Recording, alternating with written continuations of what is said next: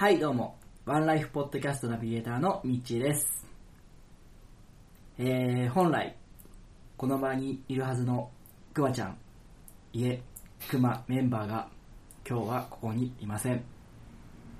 えー、かねてより、私は彼のゲスな言動を注意してきたわけですが、私の助言を無視して、彼はお酒を飲み、酒の勢いで女性にわいせつな行為をしたこいやいやいやいやいやいやいや。九州に飛ばされいやいやいや。てしまいました。出張ね。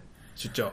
いや、あの、すいません、あの、今収録中なんでちょっと。いやいやいやだからぼ僕はね出あの今日張っていなくなった聞いてるんですクマちゃんの車いや。でいやいや。いや、さっきからあなた誰です？いやどどうも臨時パーソナリティのハチさんです。えり 臨時パーソナリティというと、あのなんかね出張で今日の収収録にくまちゃん来れない代わりに今日僕が臨時でパーソナリティとして呼ばれちゃいました。あそうなんですね。はい。それでは参りましょう。ちょっと待ってください。え？とりあえず、あの、あのオープニング前なんで、あはいはいはい。あの、オープニング行きたいんですよ。あーあじゃあオープニングどうぞ。これ。手を伸ばせ手を伸ばせ手にしたい夢がむしゃらにシャイムにその手を伸ばせよ手を伸ばせこの番組はゲストの生き方人生をお聞きして明日に生きるヒントを得るポッドキャスト番組です。ただしゲストは特別有名著名な方に限りません。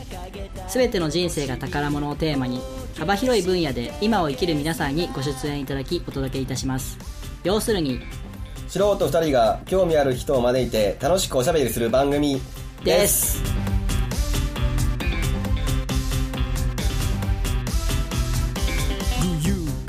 改めまして、ワンライフポッドキャストナビゲーターのミッチーです。はっちゃんです。あっちゃん、はい。今日はありがとうございます。い。やとんでもございません。もうくまちゃんがね、はい。出張で、あいつがね。まあ、出張って言っても1ヶ月もいないらしいですよ。本当に出張？本当に出張？1ヶ月も九州に行くっていうんで、うん。えーその間収録ができないんで、はあえー臨時パーソナリティあとして、あもう。ハッチャを招くという、あの人よくね収録中にいなくなったりしたしたこともあるしはい。ねまあまあなんかお役に立てることが光栄ですよ。いや、もう私は忙しい中来ていただいて。とんでもございませんありがとうございます。まあハッチャーのお知らない方は僕、この番組の過去を聞いていただければ、あそうですね。ちょいはいちょい出ていたはいだけるとちょこちょ。こ出させていただいております。はい。えー今日からですね、はい。新しいゲストの方をお迎えしているんですけども、はい。えーまずその前にですね、ん。今日のゲストの方を紹介していただいた、紹介者の方をあそうですね。をおはい。呼びしたいなと思,、はい。お呼びしたいと思うんですけども、えー藤田直美さんです。よろしくお願いします。おお願いします。直輔普段僕らの間、直輔ちゃんと呼ん直輔ねでます。直輔ちゃはい直輔です。女性の方です。女性です男性には見えませんね一応女性です。ですねなんとなく女性です。まああのね、こういう時僕いつも、うん当番組準レギュラーという形で、はい。えー紹介者のことを紹介することが多いんですけども、うん。うん。今日はその、うん。えー、冠がつかなかったというそうなんですよね。不思議な感じですよね。そうですよね。ですね。はい。初、初。初ですからね。です。この番組の準レギュラーの定義は2回出演したら準レギュラーらしいからハードルめっちゃ低いんですよ。岡田秀夫くんとかね。そうですね。初めて来たのに、紹介者なのに初めて初めて来るという。初めての例じゃない？こ来たことないのに誰かを紹介。す る 初めての例です。れね、はい。あでも、期的です。直輔ちゃんは、僕前、お誘いしたんですよ。うん。出てくれまうんうんせんか、うんうん。断られたんです なぜ？いやいやなぜ？そんな、私のことなんてそんなそんなみたいな。嫌だ。い。やいやいやいや。結構ありますよこの人掘り下げた そんな、そんな、なんか、売れもしてない番組に出られる。あんな視聴者数十名の番組に味あるんです。私に得はあるんです。ああなるほどねいやいや、むしろこう、こんな私のそんな、何も、いやいや、そんな喋ることはみたいな 感じだってね。ねめっちゃ慌ててるじゃん えなんですけど、うん。ミッチーがなんかフェイスブックで次のゲストは女性がいいなうんみたいなのをつぶやいてる時にたまたま私朝起きてうん。その日の初 Facebook の記事がそれで目に入った記事が。であミッキーみたいなあ紹介してもいい？みたいな。私じゃなかったんだ。っていうところか。らあ名前言っちゃいまずましたけど。わ私が出る前にミッキーミッキーまあミッキーあのー今日のゲストね。ゲストがミッキーさんなんですけど、ミッキーにこう毒味をさせようってああなるほど、ちょっとまず資格を送り込んでまあ、自分も出ちゃっさすが。さすがですね、まあそういうことで。はい。たはい。じゃあ、はい。先ほどからお名前上がっております、はい。今日のゲストの方なんですけども、はいえー、感じるご飯主催ありがとうマンダラ講師をされています松本美幸さんです。よろしくお願いします。はい、よろしくお願いします。えー、ミッキーと呼ばれてるんですね、はい、ミッキーです。名前名前がややこしいんで今日は多分何そうよね。回も聞き取り間違えると思うミッキーとミッチーだもんね、ね。なんか僕変えましょうか。今日だけでもあ光弘さん。の光弘さん。光弘さん。そっちの方がやりにくいわ。なんかこう分かりやすく呼び分けていただけたらあのさっきも何回か僕間違えてた間違えて返事しちゃって。るミミッキーどこに座るんって言ったら僕ここ。確かにね、イントネーション変えるとか。ミ？ミッキ。ーミッキー。ミッチーミッチーえ、道あ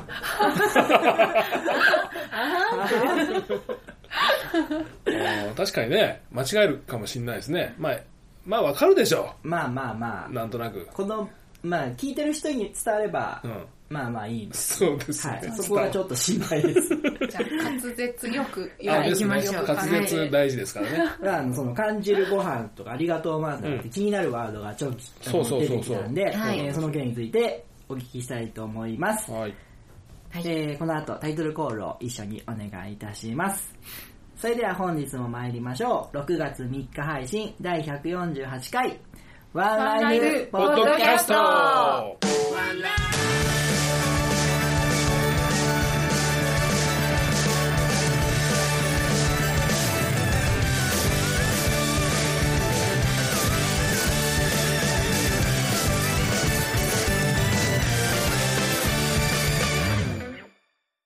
それではゲストコーナーです。改めまして本日のゲストは、感じるご飯主催、ありがとうマンダラ講師の松本美幸さんです。よろしくお願いします。はい、よろしくお願いします願いします。えー、じゃあまずちょっと自己紹介の方を軽くお願いいたします。はい、えっ、と、広島から来ました。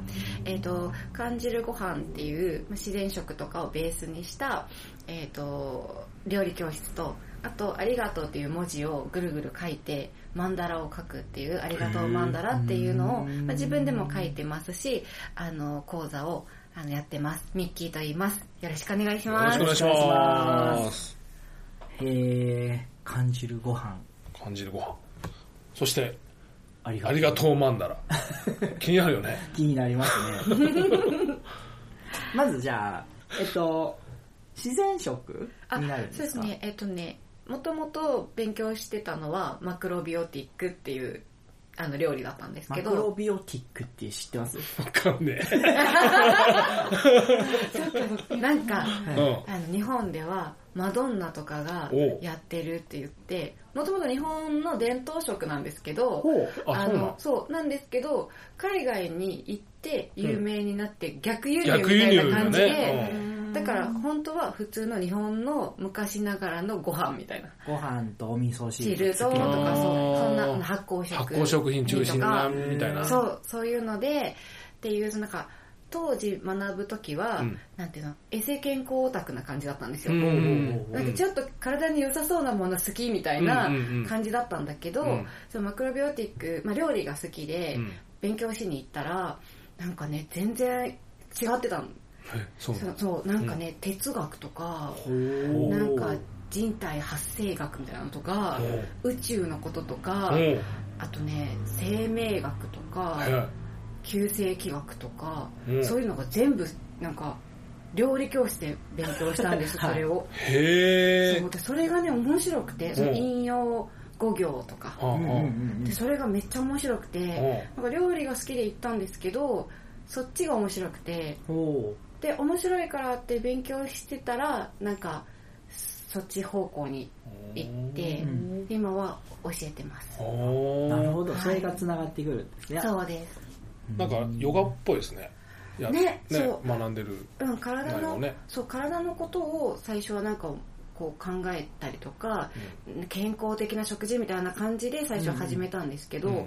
なんか健康になるっていうよりもまああのね自分なりたい自分とかあのやりたいことをやれるための、うん。そのなんか元気とかうん活力とか、うんうんそういうことの方が興味があって、でなんかあの、えっと、岡山のあの高橋市の、うん。えっと、わらっていう、はいはい。ありますよね、うん。あそこにもあの広島から車で通ったりとかして、へそ勉強しに行ったりとか、であのわらに行った時に、うんあの5日間ぐらい泊まったことがあって、うん。でその時に5日目にもうすっごいお昼最後のご飯だったんですけど、めっちゃお腹空いてたんですよ、うん。それでもう早く食べたいと思って、うん。そしたらあのおめでとうっていうおかゆがあるんですけど、うん。でそれ入り玄米と小豆で作ったおかゆなんですけど、ほあのもともと名前の由来はあのがんとかううん重い病気が、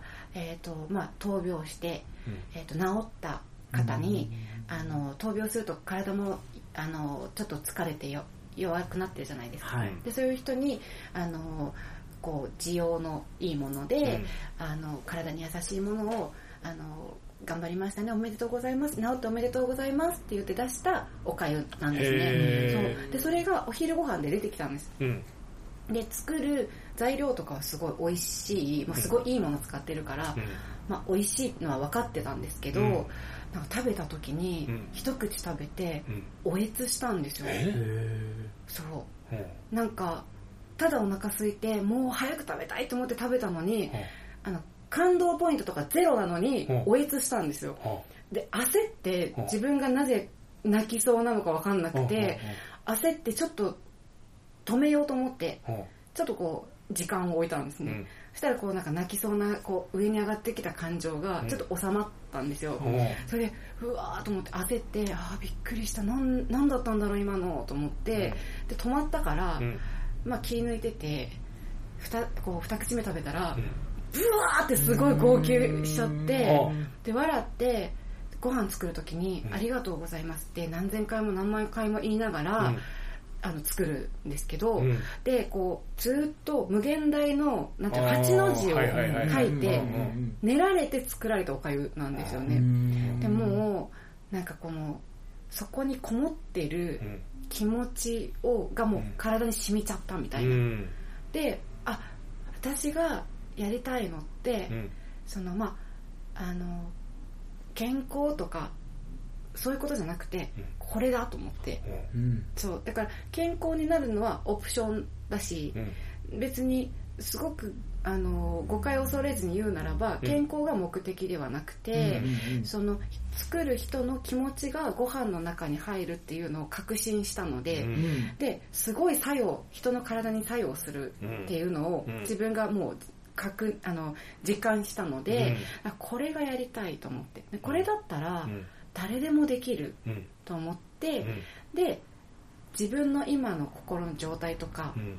そういうのを感じるっていうご飯をうん。やりたいと思って、うん。名前を感じるご飯っていう名前なるほど。にしたんですね。ほう。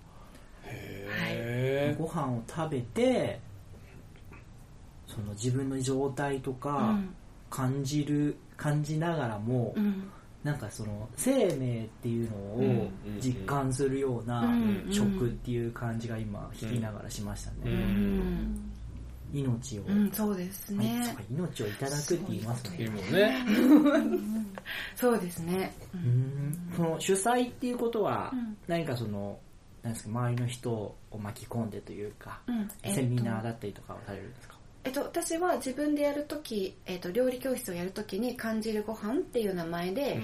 であその料理教室なんですね、んでやってるんですけど、うん。あの感じるご飯だ、えーの中に例えば、えーおむすびとか、えー重ね煮とか、あと最近は甘い野菜のスープっていうのをやっていて、でそれもちょっとなんか体もだけど心がちょっとほっこりするような、あのスープをみんなで作りましょうっていうのをやっていて、なのでまあ作る人も自分の気持ちを感じれるし食べる人も自分の気持ちも作ってくれた人の気持ちも感じれるっていう、うんそこをなんかちょっと味わう料理教室にしたいなと思ってやっています。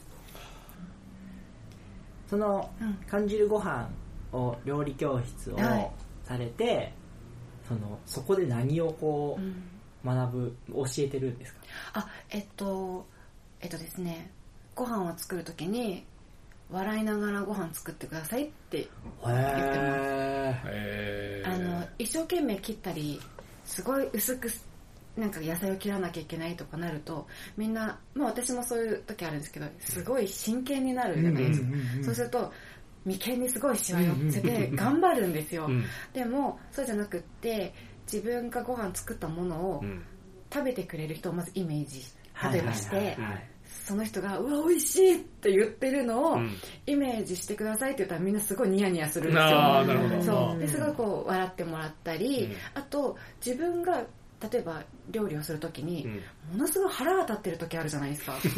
例えばなんかもう子供さんがわちゃわちゃしちゃってそう静かにしてみたいなっていう時ってどんなに頑張っても笑顔になれない時あるじゃないですか、その時はそういう自分でいいとその時の自分を許してくださいって言ってるんですね、あもう私今日は怒ってんだなってうん。思って、うん。自分のその怒ってる状態を認めて料理してくださいって、うん。そうするとなんかダメだと思いながら怒りながらだとすごくピリピリするんですけど、ん。自分を許してるので優しくなるんですよね、うん。だから人のことを考えれない時は自分のことを考えてくださいって言ってうん料理をしているのあのやってもらっているのでそれだけですね でもね今すごい俺あの分かりやすくて、うん。ストレートに伝わる言葉だと思います、笑顔で作ってくださいっていうのは、うん、嬉しい。もうテクニックうんぬんは言わないんだ。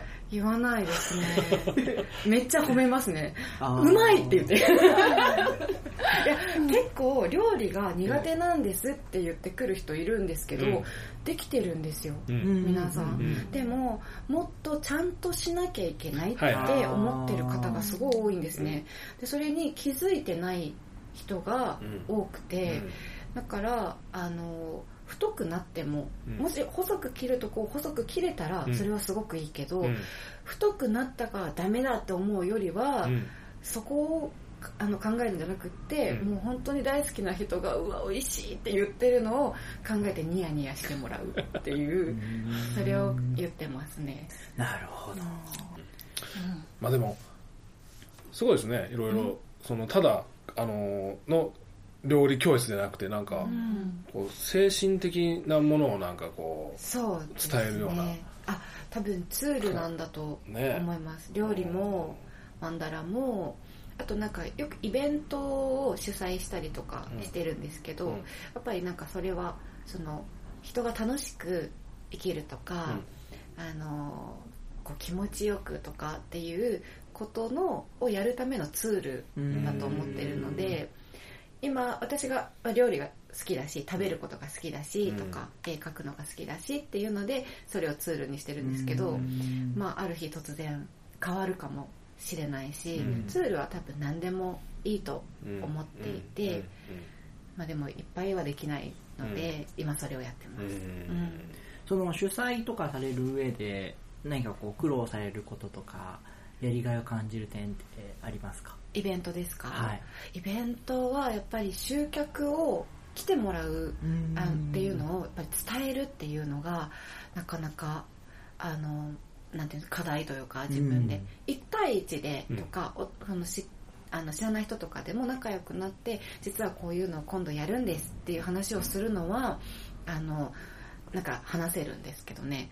あの宣伝を打つっていうことが、うん。なかなか私苦手うん。意識があるみたいで、うん。うん。そういつも「おえ!」ってなりながらやってるお腹痛いって言いながらやってるんですけど、うん。でも来た人がすごいなんか良かったってやっぱりこう、ん。言ってくれるのがすごい嬉しくてであとやっぱイベントやる時って絶対に一人じゃできなくって、もう本当に仲間のあの助けがあってこそできているんですね、うん。なので私はそれを味わうために多分自分もやってると思うし、あとやっぱりそのなんか良かったっていうその中に気づいたとか、うん。そのその人が何かに気づいたとかなんか一歩踏み出す力になったとかっていうのがあるような気がしてうん。それがしたくうんうんうんてやってるのでいつもなんか主催を飛びついちゃうんですよ。主催やろうと思ってるんじゃなくてこの人のこれいいと思ったらうん。来てくださいって言っちゃうんですよあねーで自分で言っちゃうからうん。あ主催だなこれって感じで、うん。っていう感じなんですよ。うん。でいつも「おえ」ってなってるのでなんか友達に「私ちょっとバカかもしんない」って言って なんかもう「おえ」って言いながら毎回主催したくないとか言ってたんですよ、はいはいはいはい。でももうなんか去年くらいに、うん。あもう主催したくないっていう言い訳をやめようと思ってうん。でもうなんかやりますって言ってうん。やってるんですけど、うん。それまではずっとなんかもう私バカだなと思って毎回同じこと繰り返してる。ってずっと思ってたんですけど、やっぱねこう自分も周りの人もこう感動する感じがうん。たまらないんだと思うんですよね。うん、あともう一方の方のありがとうマンダラっあはい。ていうのもはい。ちょっとこう説明がてら。あそうですね「ありがとうマンダラは」えっ、と一昨年ぐらいかな。の秋ぐらいに初めて書いたんですけど、あのその一昨年に春ぐらいにですね、友達にあの料理とかね主催とかはその、まあ、ミキがやりたいことでやってるのはもう分かったとでもあの誰かのためにとかそういうの関係なくただ「わあこれやりたい!」みたいなうんものないのって聞かれて「うん。ありがとうマンダラ書いてみたい」ってうん。うん。その時出てきたんですうんしかもそれはなんかただ字を書くんじゃなくてなんかすごい綺麗なの。あのアートな感じの、を描いてる方がいて、うん。ですごい綺麗だなと思ってたんですけど私絵がすごい苦手で、絶対絵描けないって。だから絵を描ける人をすごい尊敬してて、でなんかでもああいう風に描けたらすごい嬉しいだろうなって思ったのをパッて思い浮かんだからそれを言ったんですよ、でなその友達に「やったらいいじゃん」って 軽く言われて「やるよ」って「やるよ」って言ってでそっからあのその書いてる人にまず教えていただいて、うん。先生に。でそしたらその先生があのえっと、うまく書かなくていいですからねって最初に言われたんですよね。それでえなんじゃあ書けるじゃんと思って、うん。でなんか多分うまくっていう何か自分の中でうん。何かこうイメージがあってだからうすごい素敵な絵描く人いっぱいいるじゃないですか、うんうんその人たちと自分を多分比べてたんですね、うん。でそしたら全然描けないから、うんあ私は絵は描けないと思ってたけどうまく描く必要ないですよって言われたのと、うん。あと「ありがとうマンダラ」って「ありがとう」っていうそのひらがなで5文字が書ければうん。基本書けるんですね、うん。あじゃあできるじゃんと思って書き始めたらすごい楽しくて、うん。もうなんかただキラキラしたボールペンを使って黒い基本的には黒い色紙にあのぐるぐるあの円円にこう字を書いていくんですね、うん。ありがとうありがとうってずっと。渦渦を渦を書いてくる。中心からずっと書いていくんですけど。であすごい書けたって感じで、そしたらもうなんかそれが書くのが気持ちいいし、楽しくなってでありがとうってなんかね言霊とかうん。いい言葉あって、うん。でも本当にそうなんだなっていうのが、で私それまではありがとうっていう言葉を思っても思ってなくてもいいからうん。言いましょうっていうのってあるじゃないですか、うんあれが苦手だったんですよ、うん。思ってないのに言うって何なんだろうと思って。でもね何にも考えずにありがとうって書いてるんですけど、なんかね引っ張られるんですよ。うん。だ気持ちが良くなっていく、うんだからその初めてあありがとうって思ってなくても、ありがとうありがとうって言ってたらいいよっていうことの意味が分かったんですよね、書いて。うん。あれこれ気持ちよくなるうんのいいなと思って。うん。で今はその、まあ、誰でも本当に書けるんですねうん。字が書ければ、なのであのそれを今教えて教えさせていただいてるのと、うん。あと自分でも書いて、あのバッグにトートバッグに、うんうんと絵を描いたり。じゃん。じゃん。これミッキー描いた？そう。全然絵描けるじゃん。ねね すすごいな。こここの部分がありがとうマンダラあすげえ。そうなんです。でこのこうちょっとラジオなんであれですけど、うん。こっち側の模様はうん。本当はありがとうマンダラを描くときにそのマンダラのこう周りにいろんなこう模様とかを描きたかったんですね、んでも模様を描くっていうことをあんまりやったことがなかったので、う模様の練習をしようと思ってこれ描き始めたんですよ、うん。であの半分ぐらい描いたところで、うん。その日は力尽きて なんか半分白紙のまま寝たんですよね、うんうん私結構書き始めると集中してうん10時間とか平気で書き続けちゃうので、10時間はすごいな。そうなんかこうもううわーって楽しくてうわーってなっちゃうからあ気が付いたら夜中結構いい時間なんですよ。3時4時とかなってる時があったりするのであもうこれはちょっと寝ようと思って、うんうんで半分白紙だったんですけど、うん。あ白紙のところに本当はマンダラの外側に模様を描こうと思って練習したけどこの模様の中にマンダラ入れたら面白いかもと思って、中にマンダラを描いてみて、うん。そうなんです。デザイナーさんですね。ね。うん。これはすごいですよ。ありがとうございます。ちょっと想像してたクオリティをはるか上を行ったのでちょっと驚きましただって自分でねそんな絵描いたことないとか。本当になかったんですよ。言うからああまあどうまあそんな感じのなのかなっていうのを想像してて今これを見たから、ちょっとそのそのプレゼンの仕方卑怯だな。本当なんです。本当なんです。なんかねそのなんだろうありがとうマンダラ習いに行くことになった認定講師のあの講座を受けることになる前からの、うん。そのミッキーの様子を見ていて、もうなんていうんだろうめきめきとこう本当私絵絵苦手だと思ってたんだけどね、うん。やってみたくってっていうそのさっき話してくれたような、うん。友達にこうやって言ってもらってねっていうのところからのでこうだんだんこういうのを描くようになってきて、うん。で最初は線がちょっとたどたどしかったりするけど、うんうんうんもう楽しいよって言って どんどん「えミッキーめっちゃ上手になってるじゃん」みたいなのがもう本当にもうまさに今のミッキーの話した通りのなんだろうプレね、うん。なんうなんて言うんですかね。こうちょっとうまいプレゼンとかそういうんじゃなくてもう本当に。あ失礼しました。大変失礼しました。ごめんなさい、ごめんなさい。あの、なんかね、すごい、すごかったんです。その、ミッキーの成長ぶりを見るのが、まあ、広島、岡山だから、その、実際見てるわけじゃないんですけど、その、フェイスブックのメールとかで、こう、こんなん書いたんよとか送ってくれて、そうそう。え、ミッキーすごいよ、これ、みたいな。はい、すいません。じゃあ、えっ、と、そろそろお時間の方が来てしまいましたので、続きは次週お伺いしていきます。来週もどうぞよろしくお願いします。よろしくお願いしありがとうござよろしくお願いしありがますとうございました。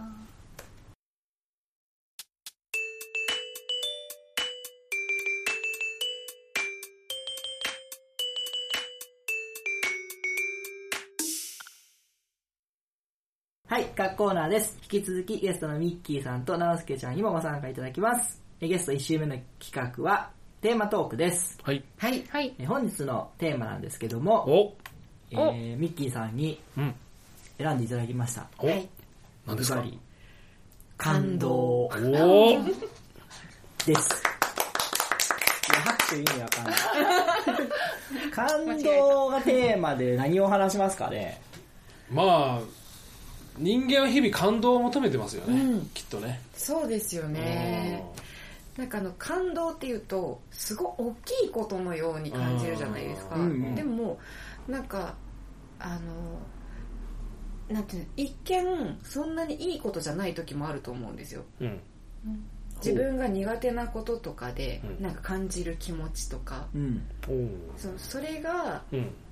きっかけになって、うん。なんかこう動いたりすることもあると思うんですね、だから、まあ、感じて動くなので、うんあのすごくこう内から湧き上がってくるものもあれば、うん。じわじわってくるものもあったうり、ん。こうまあ、大きいちっちゃいっていうとちょっと語弊はあるかもしれないけどこう日々のあの日常の中にあるっていう感じがする、うんうんうん。なるほど。うん。どうですか？最近感動したことあります？最近ですか？最近なんだろうなあえて聞かれると難しいよね。多分ね大きい言葉を持ってるからだとそうよ思うんですよねね。。うんあ、もうすでにあの、ね、うんあの、今日、今週のその、ミッキーのうんトートバッグのあの、絵なんかあーもう、もうすでにね、感動ですよね。嬉しい。ね。うん。あーありがとう。なんですけど、久しぶりに会ったのも感動ですよね。今の嘘っぽい 嘘じゃない。カットカッそう じゃない。嘘っぽいのとこカット。こ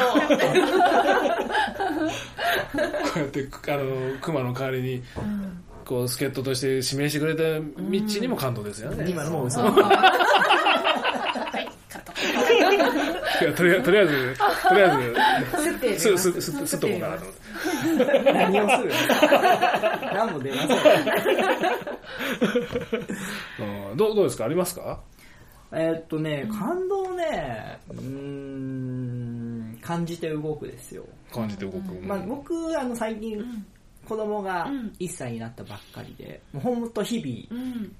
成長というか、うん。日々感動、ああ、いいね。ようやく1メーター2メーター歩けるようになってああ、それは感動する。ああ、いいね。毎日帰るたんびに奥さんから報告があって、うん。こうだったよああだったよっていう、そうなんていう、あでもびっくりしますよね、うん。だって1年前なんて僕らからしてみると、ーうん。つい昨日なんですよ、うん。うんうんうん。あの本当に昨日もぐらいの感覚なんですよ、うん。それが生まれて、うん。何あの首が座って、起き上がるようになって立つようになって歩くようになってっていう、そのワンステップワンステップがなんかすごくて僕なんて全然成長してねえな そっちか。1年間で人ってこんなに変われるんだな発見しますよ確かに確かに。子供はね、早いね。早いし、日々感動するよね。うんもう、もう喋れるんかな？あうは言いますけど、ね、まあ、パパママ言わないんだ。そこまではまだ言わないもうそれこ言った日のそうなんですよ。感動はすごいでしょうパパってね。呼ばれた時の感動はもう、涙もんですよ。まあもう言ってると思いますけどね パパと、パパと聞き取れた時の感動ね。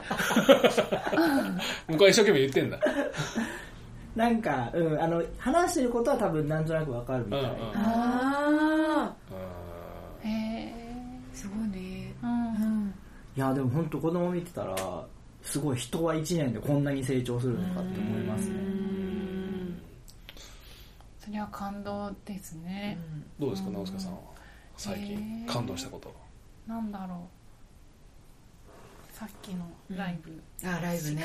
あ、今日この二人、あの、ファンキストの。先ほどライブライブの。行かれてたらしい、ね、帰りにここによよ寄って、立ち寄って収録していただいてますからね。はい。うん。どうでした？ファンキストは。よかったです。よかったですか？うん。ファンキストと2人目のジャイアンっていうあアー。トーの、対バンそうなんだ。対バンっていうかねう、ん。あの、組んで。アルバム作って、で、えそのアルバムの、まあ、自分たちの曲も歌うんだけど、うん。そのツアうー。トップオブザワールドっていう、うん。その曲があって、そういう曲あるよね。うん。うん。 Top of the World っていうツアーをやっていて、なんか全然異質なバンドうんなんだけど、うん。コラボするとなぜか合うみたいな、うーん。なんかもうあれですよ1年分のジャンプを今日してき ました。だいぶ飛びだいぶ飛びました 汗かいてきたね。汗かあここで着替えました。あ 着替えてもファンキスト。そうファンキスト。ファンキスト T シャツ、今日着てるもんね。ミッキーさんは感動。えっと私は昨日あのあれだったんですよ。えっと映画の,、うんあのライフトレジャーっていう映画の主催をうんうんうんうん。昨日やっててう、ん。午前とあ午前ね昼と夜の部っていうのをやったんですね、で昼が今私が、えー、とマンダラとか料理教室とかとは別でやってる、あの活動というかお仕事があって、でそれが、えー、と発達障害の子どもたちが来る児童デイで、あの先生をやってるんですね。うん。でそこでもおむすび教えたりとか、うん。いろいろしてるんですけど、でそこの学校で上映会をしたんです、うん。でちょうど年齢でいうと高校生ぐらいの子供たち、フリースクールもあるので,、でその子たちにあのなんていうんですかね来たお客さんにをこう席に案内するとか、うん。要はコミュニケーションを取るというあの体験をするっていうのの,、うん。あのまあ、そういう目的もあって上映会をしたんですね、うん。うん。でその映画を見てある男の子がうん。わざわざ来たんですよ、うん。自分のところに、であのーすごい言いづらいことなんだけどって「どういうよ何何?」って言ったら「なんか僕ね」って「障害があるんよ」って、でその映画にその幸四郎君っていうね、うん。あの目に障障害、ん。あの目の視野が95%うん。かけているっていうあの男の人が、えっと砂漠の挑戦をしたっていうドキュメンタリー映画、うん。その映画を見たので、僕はね障害があるんよって。で僕はそれをあの言い訳にしとったんよ。って、うん。でだけどあの全然それは関係ないんじゃって。うん。幸四郎さんを見てそう思ったみたいで、それは関係ないんじゃって。であの幸四郎さんは逃げてない。うん。で幸四郎さんはすごい。うん。だからなんか僕は幸四郎さんのファンなんだうん。って言いに来たんですよ。うん。でその子はほあの私はいつもは担当してる子供じゃないのでどんな様子かっていうのを、うん。あの詳しく知らなかったんですけどね、あの他の先生に聞いたらまず自分がそれを理由に逃げてるっていうことをもう逃げまくってて、うん。でも逃げてるっていうことをなかなか認められなかったんですって。へででもまあもちろんチャレンジはいっぱいしてるし、うん。頑張ってるんですよ、うん。だけどあのふとした時にそれを理由にしてできないって言ってしまう、でそれをねまず認めたっていうところがすごいのとそんなの関係ないっていうふうに思ったっていうことと、あとそれを言いに来たっていう、でもそっかーって言ってじゃあ幸四郎君に伝えとくねって言ったんだけどめっちゃ泣きそうだったんですよそれ言われた時に、うん。それであの他のね同僚の先生にあの伝えに行ってみんなで泣きました、うん。もうすごいって言ってうん。感動だねって言って。あのー見ました？ライフトレジャ見てない。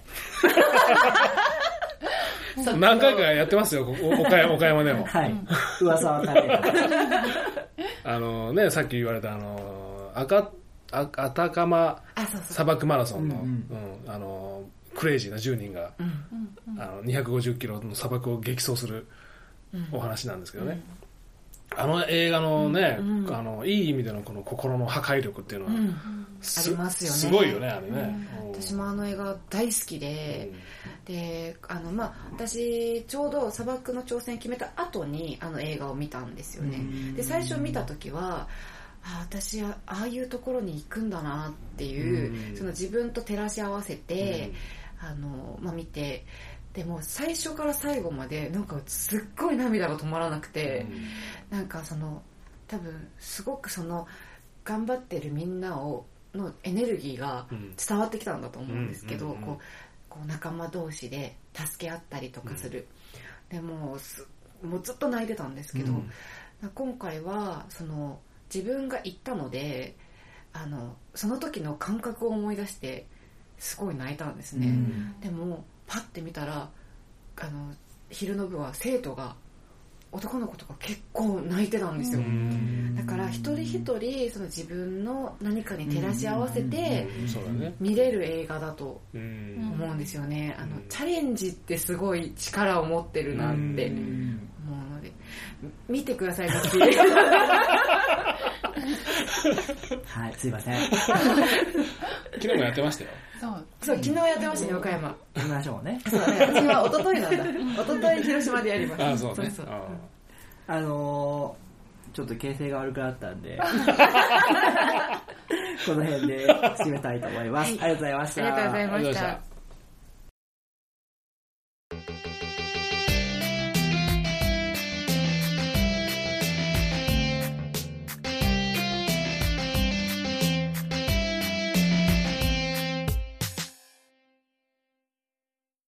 り都市伝説よっえー、今回初めてのコーナーになります。ほうほう偽り都市伝説。偽り都市伝説。あのー、まあ、よく都市伝説ってあるじゃないですか。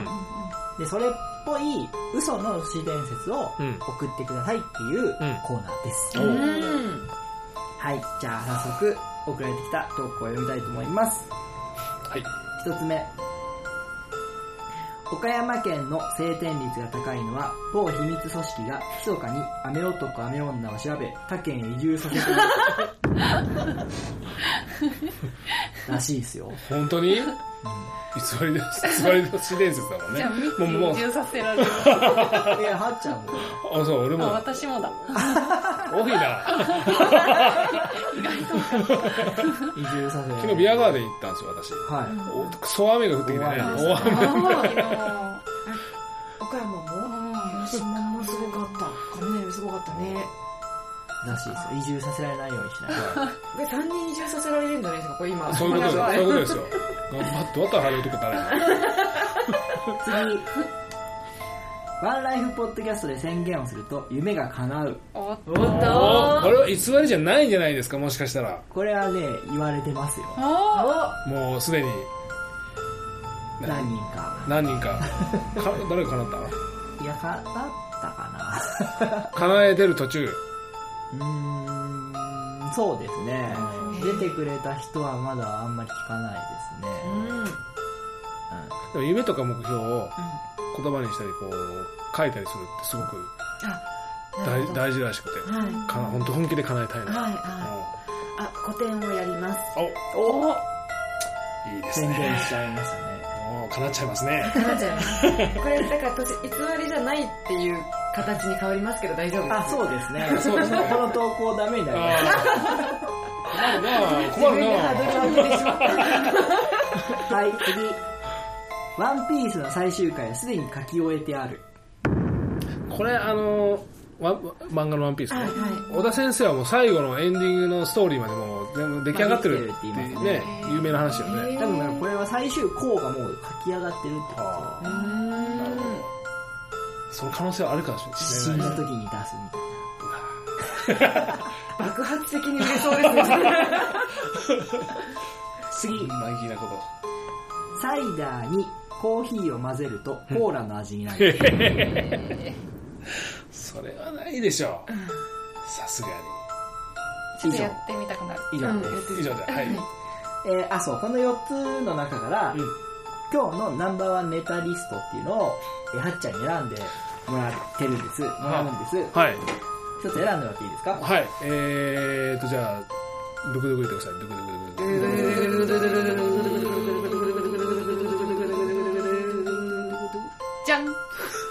えー、あれ、ワンライフポッドキャストに出て夢を語ると夢が叶うっていう。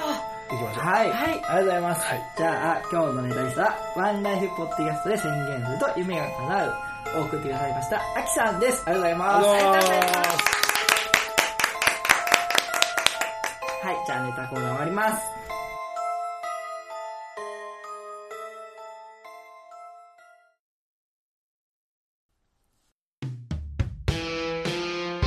ワンライフポッドキャストでは皆様からのメッセージを募集しております。ブログ、Facebook、Twitter のメッセージ機能、もしくは Gmail にてお送りください。Gmail の宛先は onelifepodcast アットマーク gmail.com onelifepodcast アットマーク gmail.com ワンライフポッドキャストアットマーク gmail.com まで現在募集中のコーナーはブログ Facebook をご覧ください。皆様からの愛のあるお便りをお待ちしております。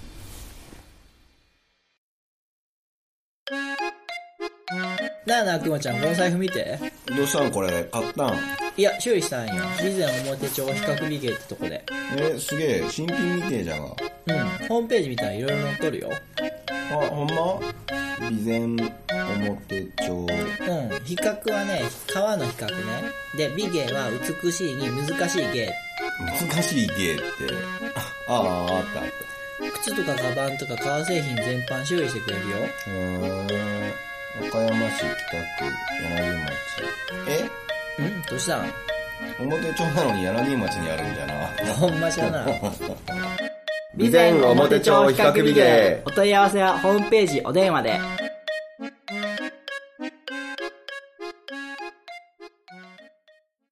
エンディングですお疲れ様でしたお疲れ様でしたお疲れ様でした。えー先ほどのネタコーナーに投稿してくださった方のお名前を読み上げさせていただきます。はいアマンさん、タキさん、テッツさん、リップスティッチさんです。ありがとうございます。ありがとうございますさあ、えーエンディング曲は、エクスポライツの手を伸ばせです。おあの名曲あの、名曲。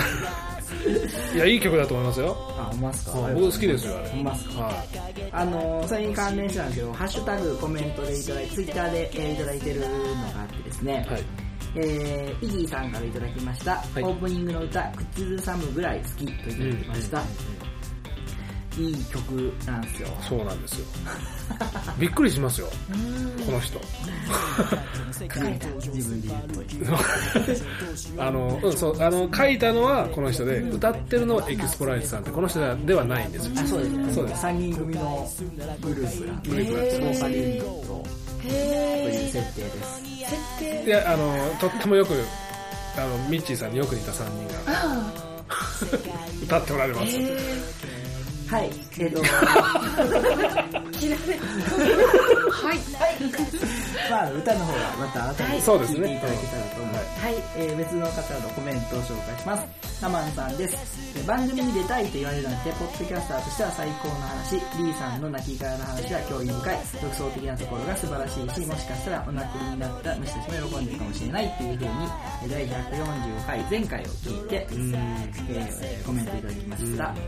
続きまして、えーイギーさん、先ほどの方、出たかったと言われる番組ってすごいな、構成もしっかりしてるし、何より声がいいといういただきました。どっちの声がいいんですかね？